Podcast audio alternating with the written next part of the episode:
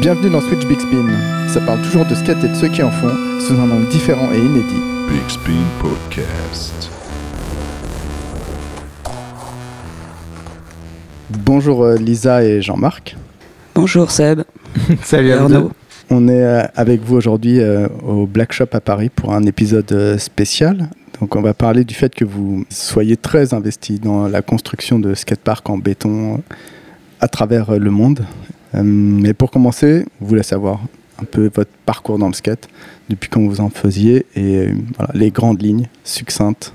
Euh, et on commence avec toi Lisa. Alors moi je m'appelle Lisa Jacob, j'ai bientôt 32 ans et j'ai commencé le skate euh, quand j'avais 15 ans. Donc en, fait j'en avais fait un petit peu quand j'avais 10 ans, mais j'avais juste quelques mois avec des potes. Et puis j'ai réessayé quand j'avais 15 ans et euh, j'étais direct à fond. J'ai passé pendant un mois tous les jours à essayer de sauter le trottoir jusqu'à ce que j'y arrive. Et après, enfin, j'ai jamais abandonné. Donc voilà, ça fait 18 ans que je fais du skate. Avec un sponsor, contest, voyage euh, lié au skate euh, depuis ce temps-là. C'est venu 3-4 ans après. Euh, le ch- skate shop Nosebone à Paris m'a sponsorisé en 2004. Et ensuite, euh, Luigi, qui à l'époque était un peu le team manager, je crois, du shop, m'a fait rentrer chez Vans en 2006. Je skate toujours pour Vans depuis aussi. Voilà. Et toi, Jean-Marc, ce parcours dans le skate? Bah moi j'ai commencé le skate en 1991. Euh, voilà, j'en fais toujours. hein, ça commence à faire un petit paquet d'années là. Euh, j'ai pas mal bossé dans le skate aussi. J'ai bossé dans différents skate shops. J'ai bossé pour euh, une grande marque internationale de chaussures. J'ai ouvert des magasins pour eux à Paris. Après, j'ai souhaité arrêter vers quand je suis arrivé vers 30 ans. Euh, l'esprit corporation des grosses marques, euh, moi c'était vraiment pas mon truc. Quoi. T'étais un peu dans la construction aussi euh, en parallèle ou c'est Non, j'étais pas du tout dans la construction. Je me suis mis à construire quand j'ai arrêté de bosser pour cette marque de chaussures. Là, j'avais des potes qui habitaient dans un petit hangar euh, à Montreuil et, et on s'est chauffé pour euh, construire une première micro. Euh, on l'a bien fait, ça m'a vraiment passionné. Je me suis mis à construire d'autres trucs, euh, des meubles, un meuble à chaussures pour ma copine, un parquet pour un pote, un placard par-ci par-là. On a eu l'opportunité, euh, euh, grâce à une personne qui était consultante euh, pour la partie pour les événements skate dans une autre grande marque de chaussures, qui nous a donné l'opportunité de construire une autre rampe pour un événement dans un showroom. Puis j'ai fait quelques, on a fait quelques projets. Je crois j'ai fait 7 ou 8 ou 9 projets de, de petits training facility pour des événements. C'est là que j'ai vraiment pris goût à, à la construction.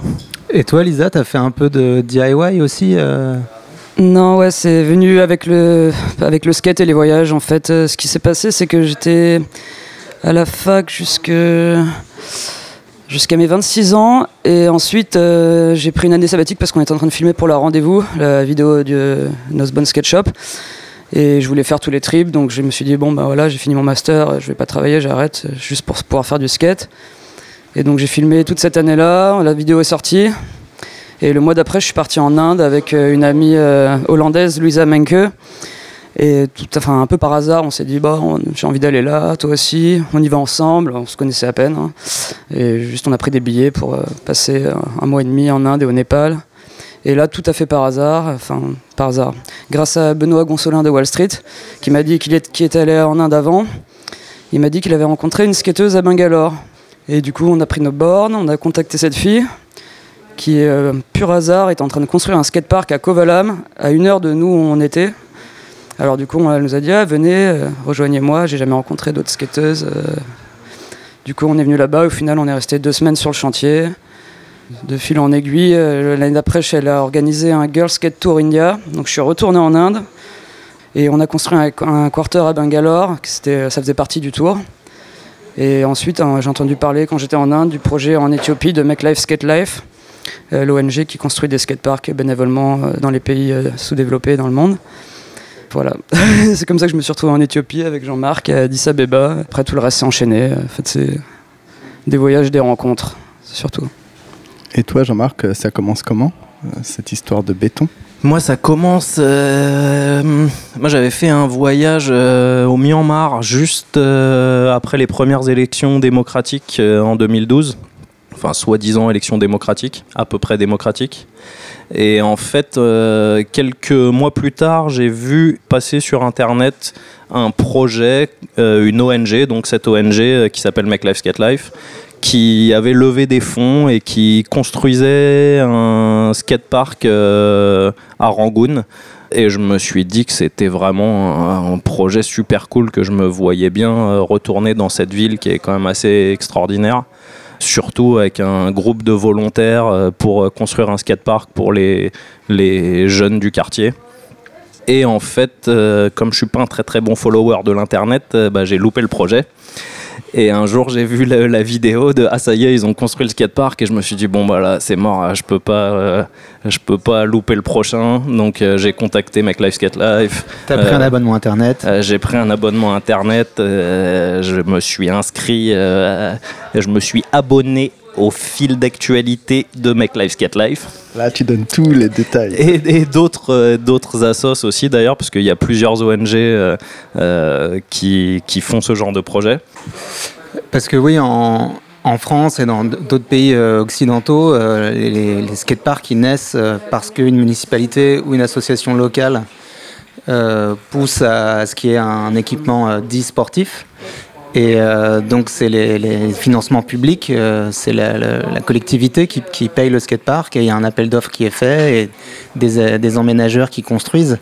Mais l'enjeu en fait de, de ce à quoi vous participez avec ces ONG, c'est que justement dans, dans les autres pays il n'y a, pas, y a pas tout ça et c'est les investissements privés qui font qu'il y, a- des infrastructures qui naissent. Ouais, c'est un peu ça en fait. L'idée de Make Life Skate Life, c'est de d'aller construire un skatepark dans des pays où ils n'ont pas forcément les moyens, ou le gouvernement qui est, euh, qui est motivé à financer ce genre de projet, mais où il y a déjà une petite scène skate montante. Et l'idée, c'est de donner un petit, euh, un petit push à la scène en fait, en venant et en, en construisant cette, infra- cette infrastructure dont les enfants ont besoin, et enfin pour un peu pour que la scène monte, progresse et enfin ouais voilà. quoi. Ouais, il y, a un- il y a un enjeu social euh, derrière. Bah ouais, en fait, le, le Make Life Skate Life, euh, euh, ça a commencé comme ça avec euh, Arne Hillerns, qui est donc un Allemand qui vit à Bruxelles. Il me semble que c'est en Inde qu'ils ont commencé, à Bangalore justement. C'est à Bangalore. ouais. Où en fait ils ont rencontré un, lors d'un voyage euh, touristique, Arne qui skate depuis longtemps a rencontré un groupe de skateurs à Bangalore, un tout petit groupe, je crois qu'ils étaient une dizaine ou une quinzaine. Et euh, évidemment, comme souvent les scènes émergentes, les gars, ça faisait 2-3 ans qu'ils skataient sur un parking, euh, un petit trottoir, ils étaient grave chauds, ils s'étaient construit un petit tremplin en bois tout pourri. euh, et Arne, il s'est dit Attends, c'est quand même euh, vraiment chambé qu'il y ait une petite scène comme ça euh, dans une ville indienne. euh, Qu'est-ce qu'on pourrait faire pour aider ces mecs? Et c'est là qu'il a eu l'idée de ce projet de euh, euh, monter une campagne de financement participatif et avec les sous qu'il récolte, euh, de repartir en Inde avec un petit groupe de volontaires pour euh, construire un parc. Donc Arné, il avait euh, dans ses connaissances, dans ses potes, euh, des constructeurs de skateparks professionnels. Donc bah, entre ces quelques constructeurs pros, plus d'autres potes motivés par l'aventure et par construire un parc pour des gars qui c'est sûr n'en auront jamais si on va pas leur donner un petit, un petit coup de main, bah, ils ont réussi à, lever je pense une dizaine de milliers d'euros et avec ces 10 000 euros ils sont allés construire un parc super cool euh, euh, à Bangalore en Inde. Et euh, c'est quoi les enjeux avec localement en fait avec les autorités? Comment ils, arrivent à créer le- les autorisations, le lien Bah ça c'est une grosse part du boulot, c'est que en fait euh, il faut qu'ils fassent les démarches sur place, de rencontrer euh, les municipalités, éventuellement euh, des délégués au ministère des Sports pour avoir un terrain public. Ce qui s'est passé avec le premier projet à Bangalore, c'est qu'en fait ils ont eu accès à un terrain privé. Du coup, le skatepark, au bout de quelques années, il a disparu parce que euh, terrain privé, euh, les voisins ont commencé à être saoulés d'avoir euh, des gars qui skatent en bas de chez eux. Faut quand même comprendre que dans plein de pays où le skate n'est pas du tout présent, quand d'un coup il y a des groupes de skateurs qui sont là, c'est comme un truc très nouveau. Peu importe où on habite, il y a quand même plein de gens qui comprennent pas ce qui se passe, ça fait du bruit, ça peut faire peur, ça va vite, ça peut casser des pieds, voilà. Suite à ce projet à Bangalore, qui du coup, au bout de, je crois, deux ans, le skatepark a été fermé, ils se sont dit que qu'il fallait s'organiser de manière plus carrée et donc contacter les municipalités pour essayer d'avoir du terrain pour que les skateparks soient pérennes. Toi, quand tu pars la première fois, euh, c'est une décision difficile et c'est sur tes deniers personnels? Ouais, ouais, bien sûr. Ouais, c'est complètement du bénévolat. Nous, on y va, on paye notre billet, on est logé et nourri sur le chantier. Euh, mais oui, évidemment, c'est nous qui payons nos billets d'avion, euh, notre bouffe aussi en partie. Et l'engagement, psychologiquement, c'est difficile ou oh, C'est difficile la première fois parce que tu sais pas trop comment ça va se passer. Euh, moi, en l'occurrence, c'était mon premier voyage en Afrique. On connaît pas, on a forcément un peu des frayeurs. Tu sais pas à quoi t'attendre quand euh, tu vas à Addis Abeba pour la première fois. Euh, je pense déjà il y a beaucoup de gens qui savent pas où se trouve Addis Abeba, moi, le premier, hein, quand j'avais une idée d'où se situait l'Éthiopie, mais, mais je connais, j'avais aucune idée de cette ville. En fait, c'est une, c'est une mégapole africaine. c'est gigantesque. Je sais plus combien de millions d'habitants il y a là-bas, mais c'est, vraiment une grosse ville. Et ouais, c'est un peu particulier, ça te fait toujours un peu stresser au début. Après, quand t'en as fait un, tu te rends compte que c'est partout pareil. Hein. Tu... Il y a des locaux aussi qui se mêlent à vous pour construire? En fait, c'est un peu le but aussi, c'est que les kids, les skateurs de la scène, nous rejoignent et de faire partager un peu les savoirs pour qu'après, parce qu'au final, nous, on, va, on est là trois semaines, mais après, tout le monde s'en va.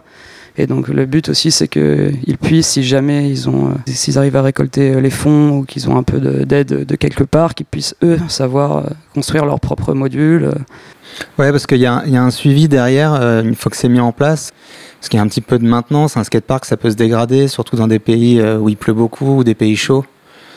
Il y a plus ou moins de suivi. Euh, c'est un peu un des points euh, à améliorer quand même. C'est que là, Make Life Skate Life, on a déjà construit, je sais pas, 8 skateparks sur pratiquement tous les continents.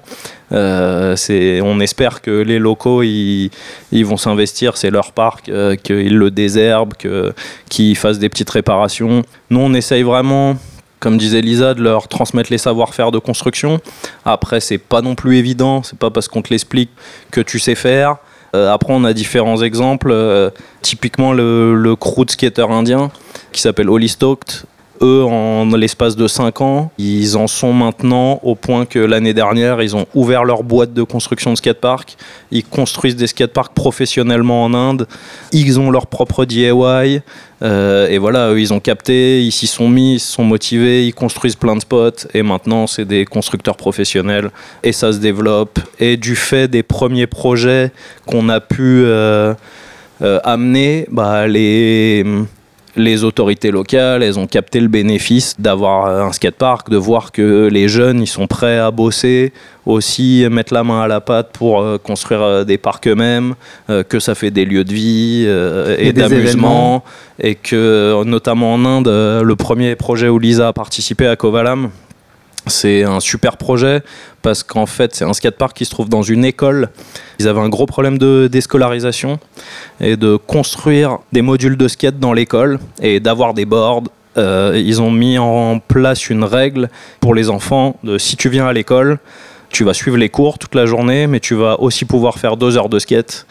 C'est devenu euh, l'école euh, la plus cool du sud de l'Inde et du coup tous les petits du village euh, qui allaient pas à l'école parce qu'il y a la plage et que voilà ils étaient pas très intéressés, bah là d'un coup ça a créé une motive. Ils viennent tous d'un village très pauvre où tout, enfin tous leurs pères en gros sont des pêcheurs et ouais, en gros ils deviennent pêcheurs de père en fils et il y a un énorme problème d'alcoolisme dans ce village et Enfin, c'est des, des, enfants qui sont déscolarisés parce que leurs parents clairement ont besoin d'eux pour, pour les aider sur le bateau ou ailleurs et ouais, plus personne va à l'école. Du coup, c'est une école qui leur donne une chance d'avoir un diplôme qui puisse les ramener dans le système euh, de l'éducation. Ça a commencé avec le surf, en fait, ils avaient un Belge qui venait faire donner des cours de surf gratuitement aux petits de l'école. ils ont installé ce système, euh, si tu vas pas à l'école, tu peux pas surfer le week-end en gros. Du coup, ils ont fait la même chose avec le skate, et ça, ça a eu un énorme succès, tous les petits euh, sont à fond, et ils vont tout le temps à l'école. Ils sont super contents, et enfin, ça a créé plein de vocations, euh, plein de, plein de passions surtout, quoi, ce qui est super important. Comment ça se passe euh, l'apprentissage et les premiers pas dans la construction? Ah bah au début t'arrives, euh, tu, si tu sais rien faire, tu portes. c'est simple, hein, tu sais pas te servir d'un marteau, tu sais te servir de rien, bah tu soulèves des cailloux, tu les mets dans la brouette, tu les emmènes là-bas de l'autre côté, tu fais un tas et quelqu'un par-dessus va faire une courbe ou un plan incliné. Au début ça commence comme ça. euh, Après, t'apprends plein de petits trucs. Il y a vraiment des trucs qui sont faciles à apprendre quand euh, t'en es au stade du ferraillage. Il faut faire Explique un peu le ferraillage? alors en fait, quand tu fais un n'importe quel module de skate en béton, que ça soit un manual pad ou une courbe ou un plan incliné, tu fais d'abord une forme en bois. Cette forme en bois, à l'intérieur, tu mets des ferrailles, c'est des tiges en métal euh, de, genre, de différentes tailles. En général, ça doit faire euh, 8 ou 12 mm. Et ça, tu crées un espèce de, de treillis. Donc, euh, tu mets un ça. volume, ça fait un volume. Tu, en fait, ouais, sur- c'est- là-dessus que le béton va s'accrocher. Si tu mets pas de ferraille dans le béton, le béton il va fissurer et se casser. Donc tu mets des ferrailles à l'intérieur, c'est ça s'appelle des fers à béton qui se croisent. Et à chaque endroit où les fers à béton se croisent, tu dois mettre des ligatures. Donc avec un petit fil de fer, tu viens attacher ça pour que tout ça, ça soit bien solide. Et ça, bon bah, tout le monde peut le faire. On te montre une fois, tu prends une tenaille, du fil de fer et tu fais des petits nœuds. Donc euh, ça, tu vois, c'est ça les premiers pas. Et à quel moment ça devient un peu plus technique et, et qui t'apprend?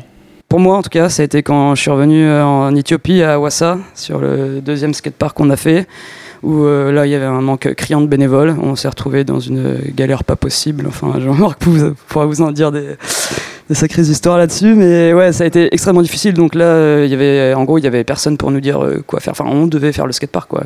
Personne pour faire les trucs à notre place ou nous dire ah, porte ci, fais ci, euh, coupe-moi ça, tu vois, je veux dire. Vous n'étiez pas encadré Bah, par des non. constructeurs confirmés? Non, il y avait autre que notre petit groupe de, ouais, de nous deux, plus Guillaume Guéné et Molly, qui jamais retrouvés sur un chantier avant, et euh, une pote belge. Euh, ouais, non, il y avait juste deux Américains, dont un mec de Dreamland, mais qui lui euh, était aussi un peu en galère, parce qu'apparemment.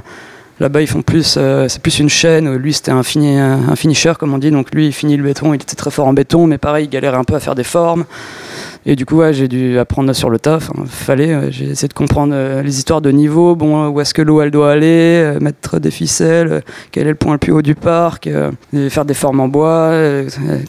Et l'outillage, justement, vous venez avec vos outils ou Ouais, c'est que tous les bénévoles viennent avec leurs outils. euh, Enfin, on a eu ce problème à Wassa, c'est qu'en plus on a eu des vols. euh, On a, fini le skatepark avec une visseuse euh, que Jean-Marc et Ben Hermans euh, ramenaient à l'hôtel euh, tous les soirs pour être sûr qu'on puisse finir le skatepark parce que sinon, euh, enfin, on se faisait tout braquer. Et déjà qu'on n'avait pas grand-chose. Parce que ouais, il y avait deux trois mecs qui étaient venus avec des, outils euh, pour travailler le béton et on avait deux trois visseuses et puis plus qu'une à la fin du coup, si tu viens pas avec tes outils sur un chantier, ouais, tu perds énormément de temps. Enfin, moi, quand j'étais aux Maldives, euh, il y avait tout le crew de Fifth Pocket Skate Park, c'est des Américains. euh, et euh, ouais, ils m'ont dit, mais comment vous faites pour travailler? C'est l'enfer, il n'y a pas d'outils, quoi. Parce qu'ils ont l'habitude qu'il y ait euh, sur un chantier où ils sont 6, et il y a tout, quoi. Et nous, là, on, se retrouve à être 40, et ouais, t'as trois visseuses, donc. Euh, Clairement, ouais, moi je ramène la mienne à chaque chantier maintenant. Quoi. Sinon, tu passes ton temps à attendre. euh. Ah, t'as gardé la visseuse d'Awassa Ah, bien sûr. Elle a fait euh, le, le Maroc, euh, les Maldives, l'Irak, euh, bon l'Allemagne. Là. Ah elle me sert énormément, merci beaucoup. Bah ouais, tu sais, euh, à peu près dans, dans tous les pays où on va, tu peux toujours acheter de l'outillage. hein. Tu sais, il y a de la construction euh, dans tous les pays du monde, donc euh, tu trouves euh, des scies circulaires et des visseuses. Et après, euh, le problème, c'est que le, on construit quand même les skateparks avec un budget limité. Du coup, quand tu as 60 volontaires ou 90, le- l'ONG elle peut pas acheter euh, des mètres pour tout le monde. Déjà, ils achètent euh, des gants pour tout le monde, tu vois, et des lunettes de protection. Et après, tu peux pas avoir des visseuses, des scies circulaires, des, des scies sauteuses pour tout le monde. Du coup, c'est là où c'est vraiment du DIY, c'est que on fabrique tout plein d'outils. Euh, on arrive sur place, euh, on en fabrique des, tu des truelles en bois pour commencer à mettre, euh, le béton en forme. Cette année, On a un pote australien qui a, enfin, il a pas inventé l'outil parce qu'il il avait vu quelqu'un déjà faire ça sur internet, mais avec un bout de gouttière en PVC euh, qui chauffe et qui déforme. Il fait un outil qui permet de fabriquer du coping de poule. Donc, euh, une fois qu'il a fait cet outil, il y a plusieurs autres personnes qui ont fabriqué le même outil et on s'est mis à fabriquer du coping de poule nous-mêmes, euh, qu'on peut ensuite installer sur les courbes.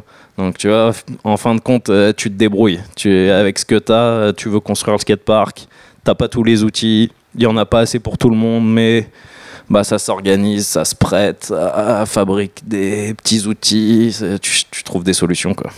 Et c'est quoi euh, une, une journée de type Vous embauchez à quelle heure? Une journée type, c'est euh, c'est c'est assez difficile. Enfin, c'est. C'est, disons que c'est, sport quoi. C'est, on, on se lève le matin, il y a le petit déjeuner sur le, sur le chantier, donc on y va. Vers 7 heures. Voilà, 7 heures, c'est ça. Euh, déjeuner sur le chantier, donc euh, tu te prends ta pause quand le déjeuner arrive, 20 minutes, une demi-heure, après tu y retournes et souvent tu pars, il fait nuit quoi. Et c'est, comme ça tous les jours, il n'y a pas de day off quoi. Bah, pour Enfin- vous donner une petite idée, les projets qu'on fait avec Make Life Skate Life, on arrive à construire des skateparks entre 500 et plus de 700 mètres carrés en moins de 20 jours. C'est des skateparks de la même taille et à peu près de la même qualité en Europe par des professionnels. Euh, ça met entre 2 et 3 mois à être fait. Bon, quand c'est une boîte professionnelle, les mecs ils sont euh, genre une dizaine. Euh, nous, notre avantage, c'est qu'on est 60 ou 70 ou 80. Donc euh, il y a de la main d'œuvre, donc ça va très vite. Et surtout, tout le monde est vraiment déterminé Mm. à faire le parc vite pour ce qu'était le parc vite. Donc tout le monde est chaud. la Tout le monde a son billet d'avion euh, dans 3 euh, semaines et, euh, et veut skater avant de partir. Du coup, ce qui se passe, c'est que euh, c'est que bah ouais, ça embauche super tôt, euh, ça cravache toute la journée, ça fait des formes, euh, ça prépare des coffrages, euh, et puis tu reçois du béton, euh, soit là, en fin de journée dans les endroits où il fait très chaud. Euh, c'est cool de faire du béton la nuit parce que tu as plus de temps pour le travailler, tu as moins de risque de crack. Euh, donc euh, ça arrive régulièrement que en fait ça bosse euh, pas 24-24 mais, mais, mais presque. C'est les 3-8. Ou les Ouais, deux, huit. quasi, ouais, ça fait des équipes, il y en a qui vont se coucher, il y en a qui reviennent. Les euh, 2-12. ouais, c'est ça. Tu passes ta vie sur le chantier en vrai. Ouais, tu passes ta vie sur le chantier, il y a des grosses motifs Ouais. quand même. Si tu veux voir le pays, il faut rester un peu plus longtemps que les 3 semaines prévues parce que sinon euh, tu vois pas grand chose. Ah, c'est là où c'est des super projets, faut être quand même vraiment déterminé parce que c'est physiquement hyper dur, c'est épuisant. Tu portes beaucoup, tu travailles des heures pas possibles, en plein cagnard par euh, 36 degrés. Euh, ouais, c'est chaud, c'est bien intense. Qui pleuve, qui vente. euh. Quand vous arrivez à un endroit, le projet est complètement déterminé. Il y a un plan du parc, il y a Pas un lieu, tout. un plan en parc. Et Même quand il y en a un, il aboutit jamais. Non, bah non, il y a trop de constructeurs expérimentés, du coup, tout le monde veut construire un peu à sa petite idée. Donc c'est un peu un consensus suivant la forme du terrain. On essaye euh, toujours d'intégrer un container euh, dans le design du skatepark qui va nous permettre pendant la construction de stocker les outils et une fois qu'on sera parti, de stocker du matos, euh, des boards, des protections pour euh, euh, la sauce locale qui va donner des cours de skate. Donc euh, à partir du container, bon bah tu sais déjà tu as un container sur le skatepark, donc dessus il va y avoir euh, des courbes et des plans ou des plans inclinés. Et puis ça se fait suivant la forme du terrain, ça commence à construire. Faut te dire un truc, c'est que quand tu as 90 skateurs qui se mettent à construire un skatepark en même temps, euh, ça va très très vite. Euh, surtout avec des pros, je pense notamment aux Danois de Wonder Concrete ou euh, aux Allemands d'Yamato ou, ou à tous les ricains de Fifth Pocket. Euh, les gars, ils sont chauds. euh, ils arrivent euh, et à 3-4 mecs dans, en une journée ou deux, ils t'ont construit un, quarter avec des extensions, un hip. ça va vraiment hyper vite. Donc, t'as ceux qui construisent plus vite qui avancent, ceux qui se mettent à côté, qui construisent un peu moins vite. Ah ok, bon bah eux ils ont fait un gros quarter comme ça, là il va y avoir un corner à gauche, bon qu'est-ce qu'on va faire à la suite? Ah ok, on pourrait faire ça, on fait un petit China Banks, et puis ça s'organise assez logiquement, on fait tous du skate, Mm. tu te parles, et puis ça, ça évolue comme ça petit à petit. c'est quand même beaucoup d'improvisation. Ouais, Énormément, ouais. c'est très spontané. Mais c'est ça qui est chouette, c'est qu'il n'y a jamais rien vraiment de figé. Même si, par exemple, en Irak aussi, il y a Beau de Yamato qui avait fait un plan, mais au final, c'est juste pour donner une idée, pour que les gens, s'ils n'ont pas trop d'idées, se se disent ok, on peut faire ci, mais ça change tout le temps. Parce que les gens arrivent, ah non, en fait là ça marche pas à cause de, de ci, de ça. Du coup, la connectique est pas bonne. euh, finalement, il faut un truc qui relance. Ou... Il y a aussi la problématique qu'il faut que le skatepark soit rideable. C'est ça. Très important. Bah, ils sont toujours vraiment bien les parcs qu'on fait en fin de compte. hein. Ça va souvent très vite, c'est des gros parcs, tu Mm. vois, parce que les, tous les, les constructeurs de skateparks, là, euh, ils ça aiment bien faire des grosses courbes. hein. Donc, euh, donc euh, forcément, euh, t'as des Belges, ils te disent, ouais, ouais, on va faire un petit quarter là, et puis deux jours après, t'as un cradle, euh, tête en bas, de 3 mètres de haut. Donc, toi, si t'avais prévu de faire un petit manipad à 5 mètres, là, bah, t'oublies tout de suite, hein, tu vois, tu fais une grosse pyramide, ça ira mieux. quoi. Est-ce qu'il y a des spécialités euh, selon les pays, euh, enfin selon les groupes qui construisent? Tu parlais des Danois. euh, Comme module, comme Ah ouais, les Danois, ils comme- sont vraiment dans l'oververt et dans le, Ouais. dans le gigantisme. Ils veulent impressionner. Même si t'as pas de projeteuse et que tu projettes tout à la main et qu'il y a tout qui tombe, ouais, non, ils ont aucun problème. Ouais, les, Danois, de- les Danois, c'est les gars de Christiania qui, qui ont cette boîte euh, Wonder Concrete. C'est eux qui ont construit le- l'énorme parc public de Copenhague. Donc, euh, je sais pas si tu vois ce parc, mais pour ceux qui voient, c'est vraiment, il y a un ball gigantesque. Donc, ouais, les gars, ils construisent des gros trucs. Et puis, tu sais, t'as un peu une surenchère. euh, euh, de qui est la plus ok, grosse des fois. T'en as un qui arrive qui dit. qui dit ah ouais ok bon bah moi j'attends de voir ce que les autres font ah bon ok c'est bon ils font ça bon bah moi je vais construire un gros cradle là 3 mètres de haut et puis il se met à faire son gros cradle de euh, 3 mètres de haut. Et puis deux jours plus tard il y a un requin qui déboule qui fait ah ouais ah ouais bah moi tu sais quoi je vais faire une extension en plan incliné là plus haute que ton cradle. Et voilà. C'est comme ça qu'on finit avec des petits avec la tête ouverte. Euh, là le jour de l'inauguration. Ouais, ça c'est un peu un de nos petits soucis, c'est euh, c'est que on a quand même, euh, tu sais, on crée une vraie émulation autour du skatepark. D'un coup, tu as tout un quartier qui voit euh, euh, des volontaires occidentaux qui viennent construire euh, une infrastructure dont ils ont aucune idée. Donc forcément, les petits, tu vois, ils sont chauds, ils voient que c'est le skate. N'importe quel petit de n'importe quel pays du monde, à partir de l'âge de 1 an, ça voit un skate, ça a envie de jouer avec, tu vois. Et forcément, les jours d'inauguration, euh, tu as du mal à retenir les kids euh, et tu as du mal à retenir les volontaires. euh, donc, euh, tu te retrouves à skater des parcs à 80 personnes en même temps, débutants, confirmés, champions. Euh, donc, forcément, il y a un petit peu des accidents des fois. Mais tout ça dans la bonne humeur. Vous venez de plusieurs pays différents. Comment ça se passe la cohabitation? Tu me parlais du fait que chacun, chaque nationalité apportait sa petite touche pour cohabiter. et- Ah bah ouais, c'est une ambiance. euh, le- sur à peu près sur tous les projets, on est plus d'une vingtaine de nationalités ensemble. Euh, surtout sur les projets de, Make Life Skate Life, bah ouais, d'un coup tu te retrouves dans une maison euh, à 70 personnes, avec trois salles de bain, avec euh, des Belges, des Allemands, des Espagnols, des Américains, des Canadiens, des Danois, des Japonais, des Australiens. Euh, donc, euh, bah, en fait, ça se fait. C'est là que tu vois que quand même, euh, c'est un, il y a un bon petit esprit de communauté dans le skate. C'est que tu peux mettre euh, tout ça ensemble, euh, toute nationalité, toute religion confondue. Et franchement, c'est jamais l'embrouille. euh, c'est juste, c'est juste, t'arrêtes d'espérer prendre des douches, d'être propre et de manger à ta faim. Et puis, et puis voilà, tu kiffes. En même temps, ça apporte un vrai truc hyper. Enfin, moi, c'est un des trucs qui me passionne dans ces projets. C'est, c'est quand d'un coup tu partages ta piole.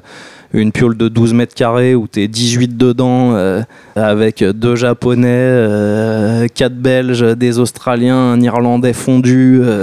euh, bah ouais, c'est vraiment drôle et puis t'as un vrai échange, tu vois.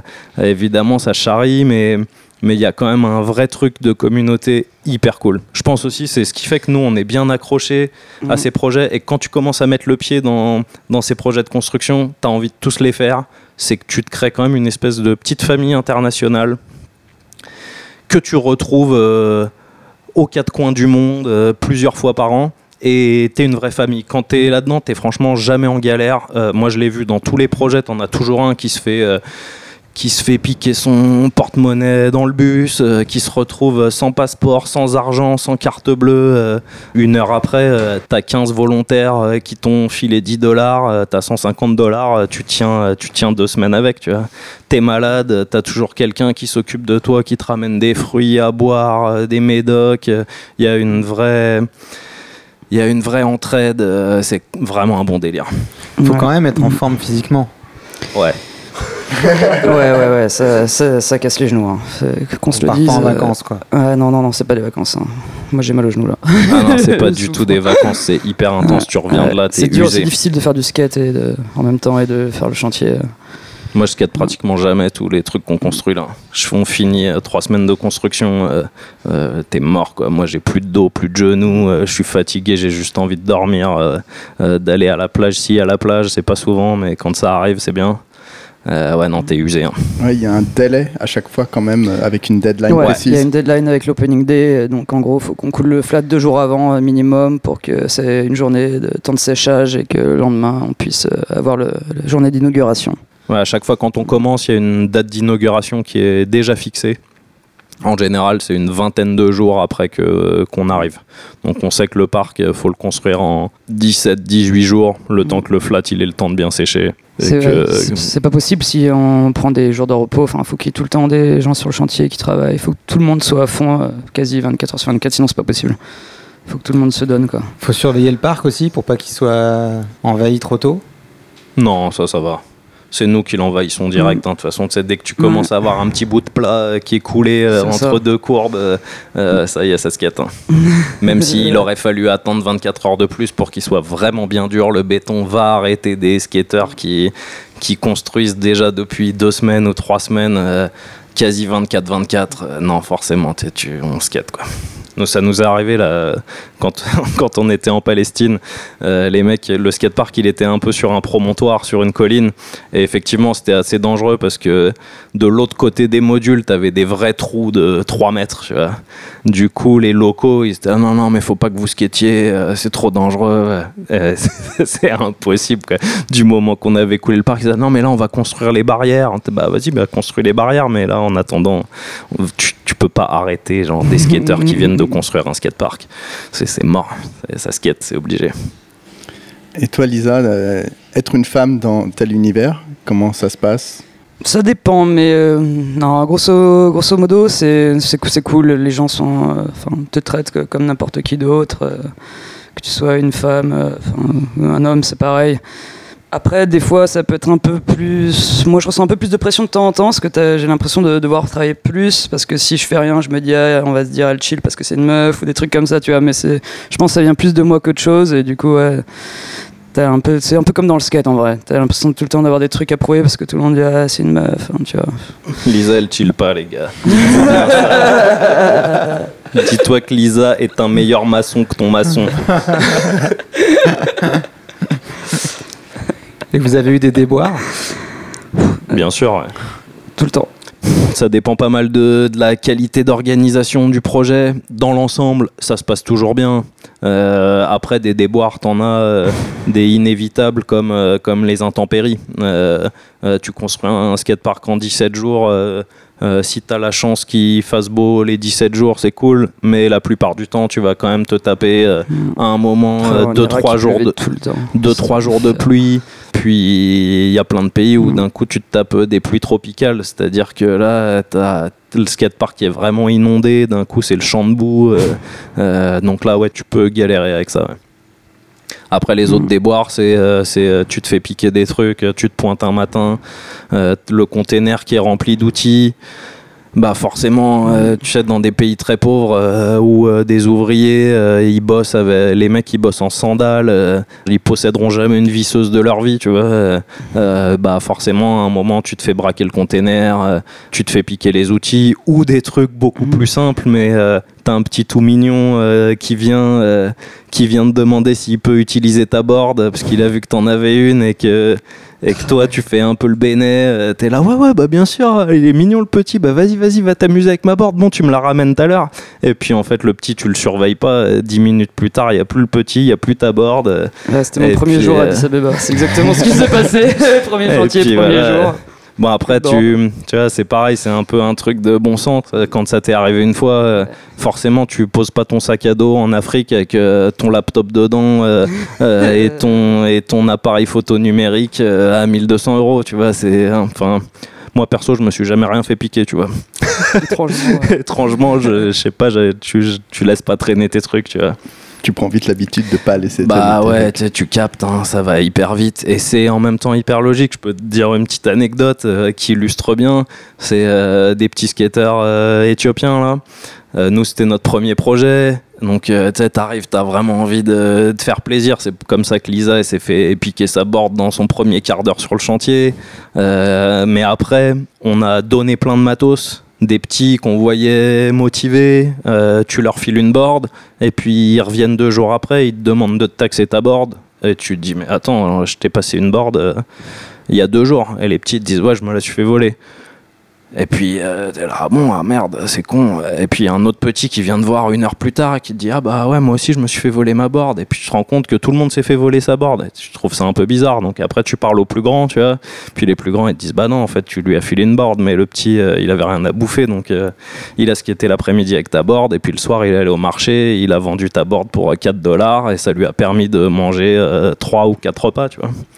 Comment on gère euh, psychologiquement euh, d'être dans ce genre d'endroit euh, avec des, des problèmes auxquels on n'est pas confronté euh, Bah c'est un peu bizarre. euh, je sais pas comment tu le ressens toi Lisa.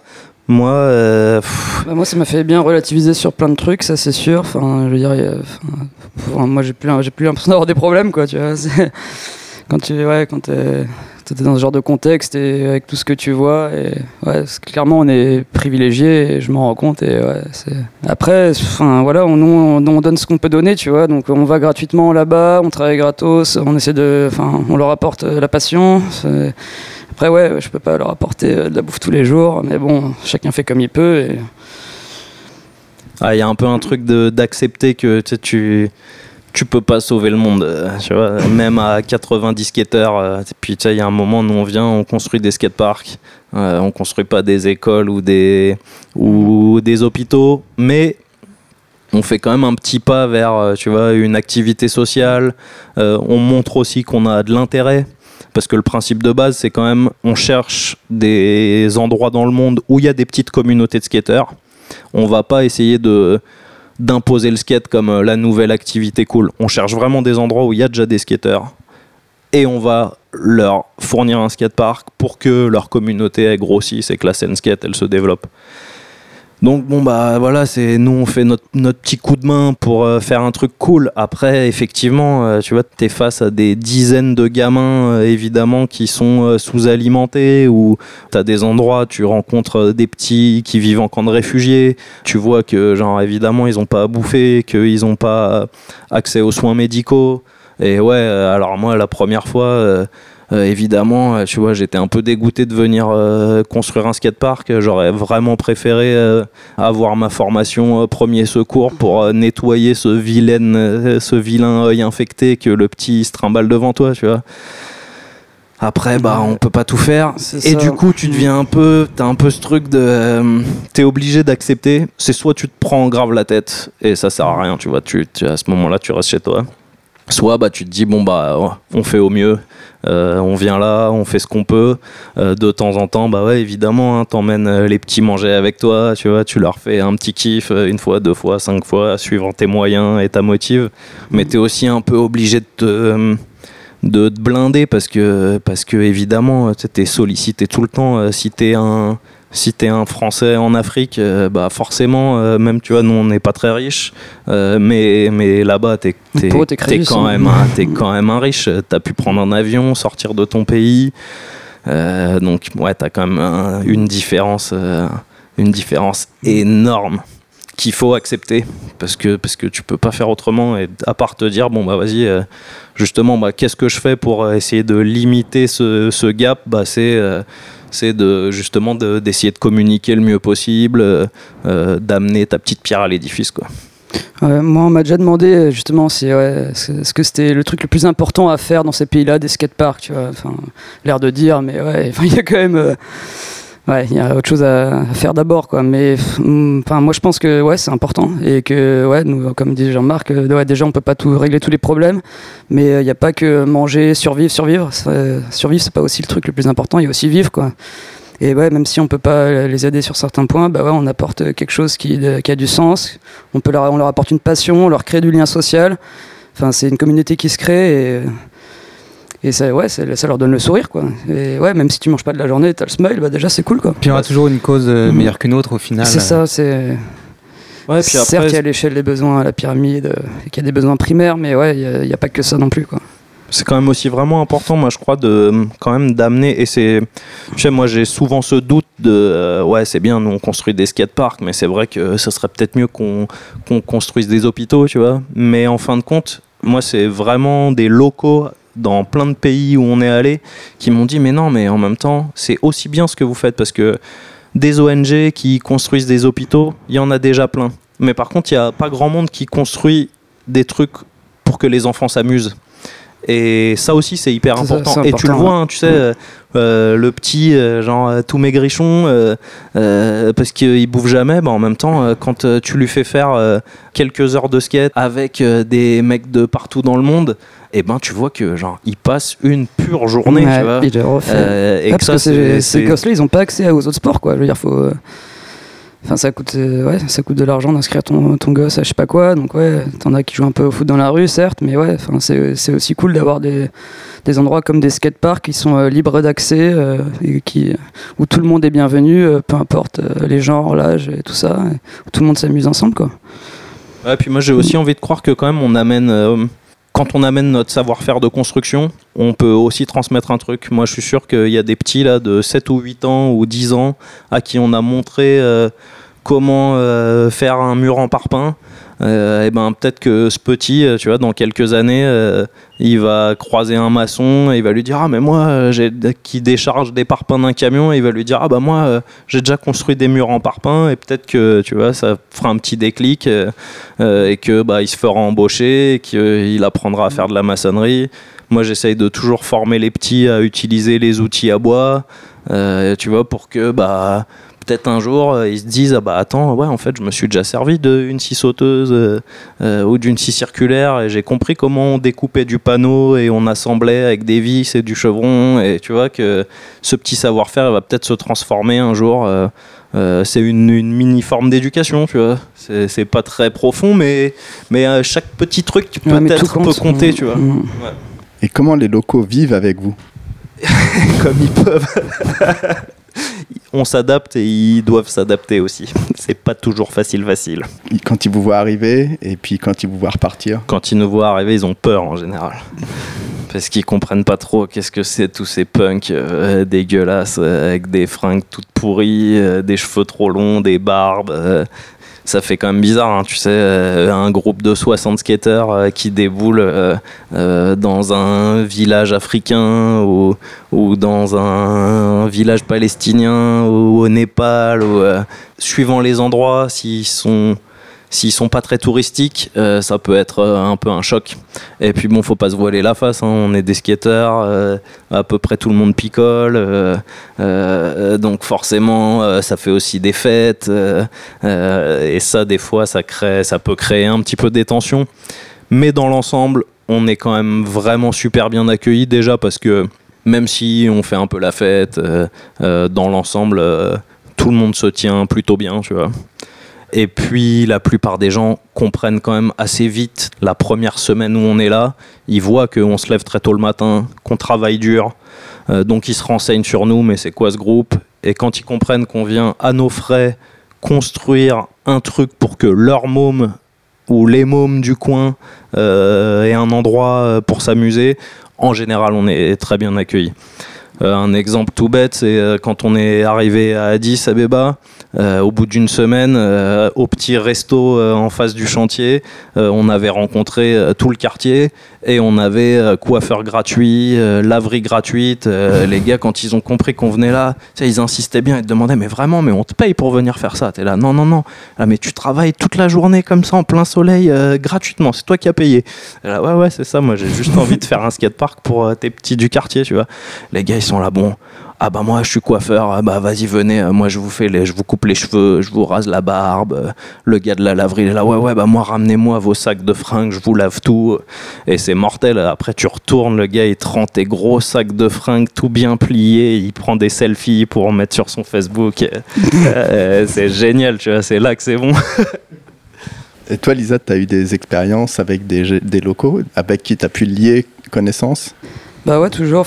Surtout, ouais, à Moadi, c'est pas mal avec, euh, avec les kids de Addis Abeba, les petits skateurs qui nous. euh, que sur ce chantier-là, ils nous ont pas mal aidés à construire le parc. Et après, du coup, quand on est revenu à Wassa, ils sont venus pour le deuxième skatepark qu'on a fait en Éthiopie. Ils sont tous venus d'Addis Abeba pour nous aider et comme on était ouais, un tout petit crew et ils sont vraiment investis on a eu des super expériences avec eux quoi. Enfin, ils faisaient partie du crew. Au final, c'était comme, euh, comme Jean-Marc, c'était, nos potes et on, ouais, c'était, c'était une bonne expérience. Et toi, Jean-Marc, on a parlé avant cette interview de tous ces projets et tu m'avais parlé de la Palestine qui t'avait marqué et que tu avais lié connaissance avec des gens jusqu'à l'ouverture du parc. Est-ce que tu peux parler de ce, voilà, ce pays, comment ça se passe Ouais, alors euh, en Palestine, c'est c'est un, un projet qui s'est fait avec euh, une autre ONG qui s'appelle Skatepal, qui est basée en Angleterre. Et ça fait, euh, c'est le troisième skatepark qui se construit donc en Cisjordanie. C'est un truc un peu particulier. Là, tu es quand même dans une zone, on construit un skatepark dans une zone d'occupation militaire. Donc, euh, pour te donner une idée, euh, le premier jour euh, où on arrive sur le chantier, où c'est juste un terrain en terre. On commence à s'activer, à prendre des mesures, et puis au bout de deux heures où on est là, il y a des drones de l'armée qui viennent nous survoler pendant 30 minutes, tu vois, avec les petites caméras pour bien avoir toutes nos têtes. Là, pour le coup, en Palestine, il y a une vraie cohésion. On est arrivé dans le village, tout le monde savait ce qu'on venait faire. C'est une assez petite ville, c'est une, ville de 7000 habitants. Euh, ils reçoivent très peu de visites, c'est pas du tout un lieu touristique. Donc ils étaient vraiment contents de nous recevoir et qu'on vienne faire euh, un truc pour leur môme. Donc là, super accueil. Et donc évidemment, dès qu'il y a l'armée qui déboule euh, et qu'il y a du danger, tout le monde, tout le monde t'ouvre sa porte, te cache chez lui. c'est une grosse expérience humaine, ouais. Comme les soldats peuvent débouler euh, n'importe quand, euh, les parents ils sont pas très chauds que leur môme s'aventure, euh, à plus de 100 mètres de la maison. Donc là, ce qui s'était passé, nous on était logés dans un bâtiment municipal et évidemment on a très vite sympathisé avec tous nos, tu les enfants de nos voisins à qui on a fait faire du skate euh, devant chez nous euh, ou jouer au ballon ou euh, où tu vas à l'épicerie, donc tu tu commences à connaître tes voisins, on t'offre le café, tu papotes. Et moi, effectivement, j'avais sympathisé avec les enfants de, des voisins d'en face et de l'épicerie d'à côté. Ça faisait euh, déjà un mois qu'on leur faisait faire du skate euh, pratiquement tous les jours devant la maison. Et je voulais absolument qu'ils viennent à l'inauguration du skatepark. Mais le skatepark était de l'autre côté du village, à environ, euh, je sais pas, 700 mètres. Euh, c'est pas très loin. Mais pour là-bas, c'est loin parce que si d'un coup t'as les soldats qui tirent euh, entre chez toi et là où sont tes enfants, tu peux pas aller les chercher, ils peuvent pas rentrer à la maison. Et en l'occurrence, bah, c'est ce qui s'est passé le jour de l'inauguration du skatepark où en fait les parents ils ont accepté de me confier euh, leur môme une petite euh, équipe de cinq petites filles. Et je les ai emmenés au skatepark et en fait euh, bah, l'armée a déboulé pendant l'inauguration du skatepark. Donc là, bah, évidemment, situation tendue. Les petites, c'était la première fois qu'elles étaient si loin de chez elles sans leurs parents. Donc elles étaient à peu près toutes en pleurs, sauf la plus grande. Euh, et j'ai mis euh, ouais, quelques heures à pouvoir les ramener chez elles. Et puis finalement, quand je les ramenais chez elles, ça tirait au bout de la rue. Donc euh, ouais, c'est un peu des situations de stress. euh, mais tout ça a très bien fini. Finalement, construire des skateparks, c'est un acte politique. Bah moi, je veux pas que ça en soit un. Et tu vois, autant euh, j'ai passé deux mois en Palestine, mais je suis aussi allé en Israël. J'ai rencontré aussi des skateurs israéliens euh, qui ont été soldats. Tu sais, c'est vraiment toujours intéressant de- d'entendre les deux points de vue. Et encore une fois, c'est justement, il y a, y a toutes ces histoires de politique à laquelle tu peux rien faire. Moi, ce que je me rends compte partout où on va, c'est bah ouais, dans l'ensemble, euh, les populations, elles sont en galère Et en fait, bah, c'est de la faute, tu vois, de gouvernements corrompus, euh, de puissance militaire. euh, euh, et nous, qu'est-ce qu'on peut faire, tu vois Tu peux rien faire à part essayer d'être là, d'être cool, d'amener un peu de joie de vivre, de partager des expériences. Après, je pense que justement, tu as un impact sur la vie de tous ces gamins que tu vas croiser, avec qui tu vas passer quelques semaines. Et bah voilà, ça leur fait aussi une expérience de vie différente. euh, T'amènes euh, d'autres trucs. T'as des discussions sur euh, sur la religion. Tu vois, moi je me suis retrouvé à boire des cafés indéfiniment sur des toits de maison de familles musulmanes. Et bon bah j'étais quand même obligé de leur expliquer parce qu'à un moment ils te posent la question hein, que moi je crois pas en Dieu. Alors là tu pars dans des conversations hyper intéressantes. C'est chambé, c'est pas toujours évident. Mais je pense que c'est cool aussi, tu vois, de pouvoir confronter les avis, euh, de voir euh, que bah voilà, on a des cultures vraiment différentes, mais qu'on peut aussi en parler euh, euh, sans se foutre dessus, quoi. Lisa, construire un skatepark, euh, c'est un acte politique? Je suis d'accord avec Jean-Marc, c'est vrai que c'est. Enfin, ça devrait pas en être un parce que nous, au final, on veut juste s'amuser, on veut juste que les gens s'amusent. Et ouais, c'est vrai que le reste n'a pas d'importance, donc on va pas prendre de parti et se dire, ah, du coup. Euh, Donc ouais, là-dessus, je le rejoins.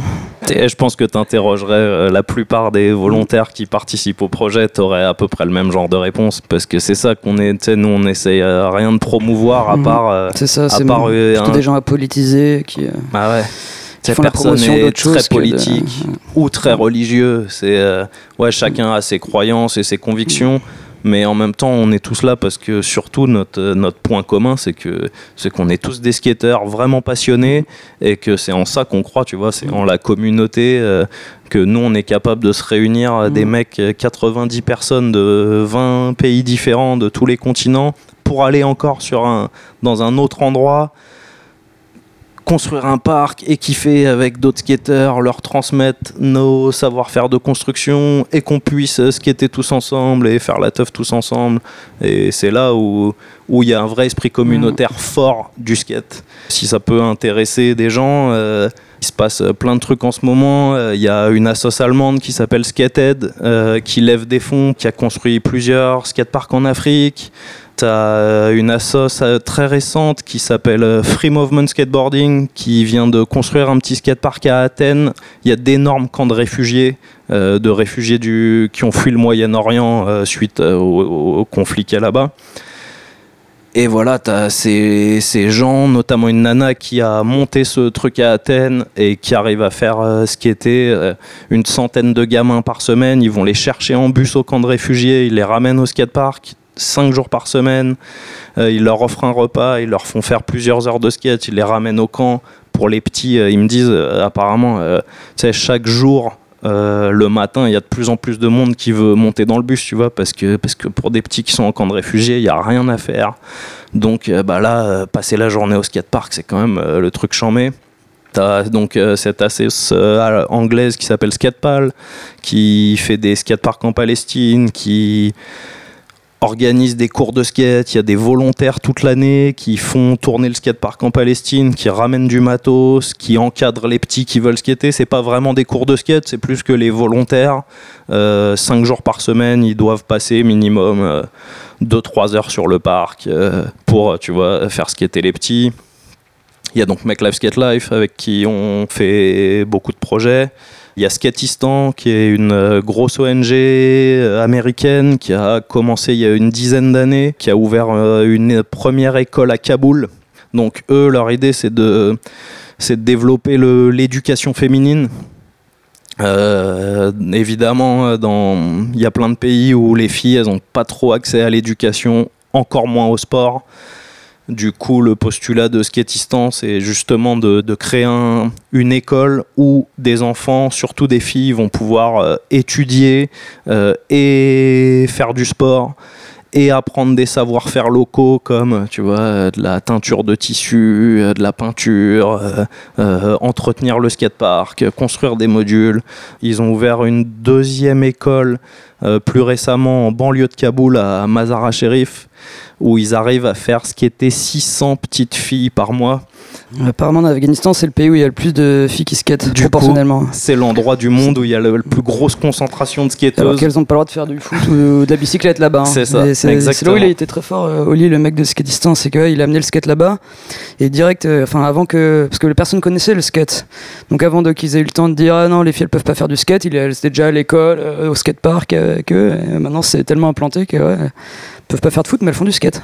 Bah ça c'est un, génial. tru- c'est un truc assez intéressant dont on se rend compte. Euh, on- Il y a exactement le même phénomène euh, sur les skateparks qui ont été construits en Palestine. C'est que le skate c'est des- c'est un- une activité tellement nouvelle que c'est pas du tout catégorisé garçon. C'est pas genré. ouais.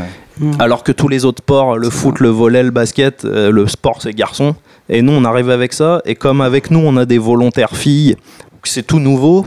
Nous, on essaye vraiment de l'amener comme euh, un truc mixte. Il y a un, skatepark en Palestine, dans un village qui s'appelle Assira, où euh, quasi les, les meilleurs euh, skateurs du parc, euh, c'est des petites filles de 11-12 ans qui drop des walls avec de la verte Yeah. et tout. Vraiment, elles maîtrisent. Et ce qui est super cool, c'est que bah, elles, elles prennent en charge les plus petites et les plus petits. Donc évidemment, tu sais, les, les filles, c'est toujours un petit peu plus malin que les gars. Donc bah, la petite fille euh, qui commence à progresser en skate, euh, comparé au petit gars qui va rouler des mécaniques, bah, la petite fille, elle va avoir plus ce désir de transmettre. Euh, et du coup, il y a vraiment une forme de, de leadership des filles qui se développe grâce au skate. Ça permet de changer les valeurs aussi. Je pense que c'est super important dans pas mal de sociétés qui sont encore très euh, patriarcales, comme par exemple en Inde, où tu vois, enfin clairement, moi je vais dans un shop, euh, je, fais la queue, a les mecs direct, ils te passent devant, t'existes pas, hein, clairement, c'est qu'on se le dise. Et par contre, quand tu vas à une école comme Kovalam, où ils ont instauré aussi une autre règle qui s'appelle Girls First. Personne n'est que les filles là-bas. hein. C'est tout le temps ils te laissent passer. Si elle si une fille tombe, euh, direct ils l'aident à se relever. Euh, Enfin il y a une sorte d'entraide qui fait qu'au final c'est pas juste euh, ça change aussi les valeurs de la société, quoi. C'est hyper important parce qu'on n'est pas tous en France où voilà où on peut avoir peut-être le même boulot qu'un mec et encore. Mais bon, voilà quoi. Là-bas, c'est clairement t'es une fille, t'es une sous-merde. Mais du coup, c'est marrant de voir que ce que le, le skate amène et que c'est pas ça va au-delà de juste faire du skate et moi je pense que c'est super important et c'est vrai que tu peux amener le changement dans des dans des endroits comme ça où ouais Ouais, typiquement dans ce petit village là euh, en Inde, c'est euh, Janwar, c'est ça? Comment ça s'appelle ce village? Kovalam? Ah, tu penses à Kovalam, toi? Moi, je pense à l'autre. à euh, Janoir à Janoir. Ouais, ouais. où ils ont mis cette règle justement de, de, Ouais, ils ont- de girls first. Comme il y a un nombre de boards limité, s'il y a une fille qui se pointe au skatepark et qui veut skater, un petit gars doit laisser sa board à une fille, tu vois. Et c'est super cool parce qu'en fin de compte, tout le monde vient là pour s'amuser. Et d'un coup, ça crée une espèce d'égalité dans le dans l'amusement. Tu vois, c'est genre ah bah en fait, euh, ils sont obligés de comprendre que bah ouais, on est tous là pour s'amuser. Et donc euh, bah c'est quoi, on va partager les boards parce qu'on veut tous s'amuser. Et vu qu'il y a, c'est un peu con de devoir imposer une règle. euh, c'est pas forcément le truc dans notre communauté, mais là, en en passant par là, euh, ça crée vraiment euh, une forme de respect qui s'installe. Et puis les petits garçons, tu vois, si ils commencent à capter que bah ouais en fin de compte c'est cool que tu vois les filles aient pu skater dans des endroits où euh, où en fin de compte ils ont pas beaucoup d'activités qu'ils peuvent euh, partager avec les filles. Ils vont pas dans les mêmes écoles euh, ils font pas de sport ensemble ils font rien ensemble. Euh, bah là d'un coup au skatepark ils peuvent se rencontrer et, s'amuser ensemble. Donc donc bah peut-être que tu vois dans l'avenir ça va ça va pouvoir peut-être un petit peu changer les, les mentalités on espère On a fait un très beau tour. Euh, merci pour cette euh, leçon d'humilité et euh, d'humanité. Un- Et votre action et votre action, c'est un discours euh, qui nous émeut et euh, si on peut participer à, à- à le transmettre, euh, Bah, merci de nous- beaucoup. Merci de nous interviewer Bravo. là-dessus, Mhm. parce que nous, on a vraiment envie que ce genre de projet se développe, parce qu'on croit vraiment que, que ça fait du bien, tu vois, pour tout le monde. On mettra ton numéro de téléphone dans la description. Mais les liens des assos, s'il te plaît, plutôt. Euh, merci beaucoup Lisa, merci beaucoup Merci. Jean-Marc. Merci à vous deux. À bientôt. Cet épisode, c'est aussi l'occasion de vous annoncer que l'on est partenaire de la troisième édition du Paris Surf and Skateboard Film Festival, qui présentera 15 films indépendants et inédits avec une thématique sur l'Afrique du 27 au 30 septembre au lieu secret, 7 rue Francis de Pressensé dans le 14e à Paris. On vous tient au courant pour euh, tout ce qui concerne le festival via notre Instagram. On remercie Mehdi Pinson pour ce nouveau jingle, Mathias Elichabert pour le mix. On vous dit à très bientôt pour la suite. Big Podcast.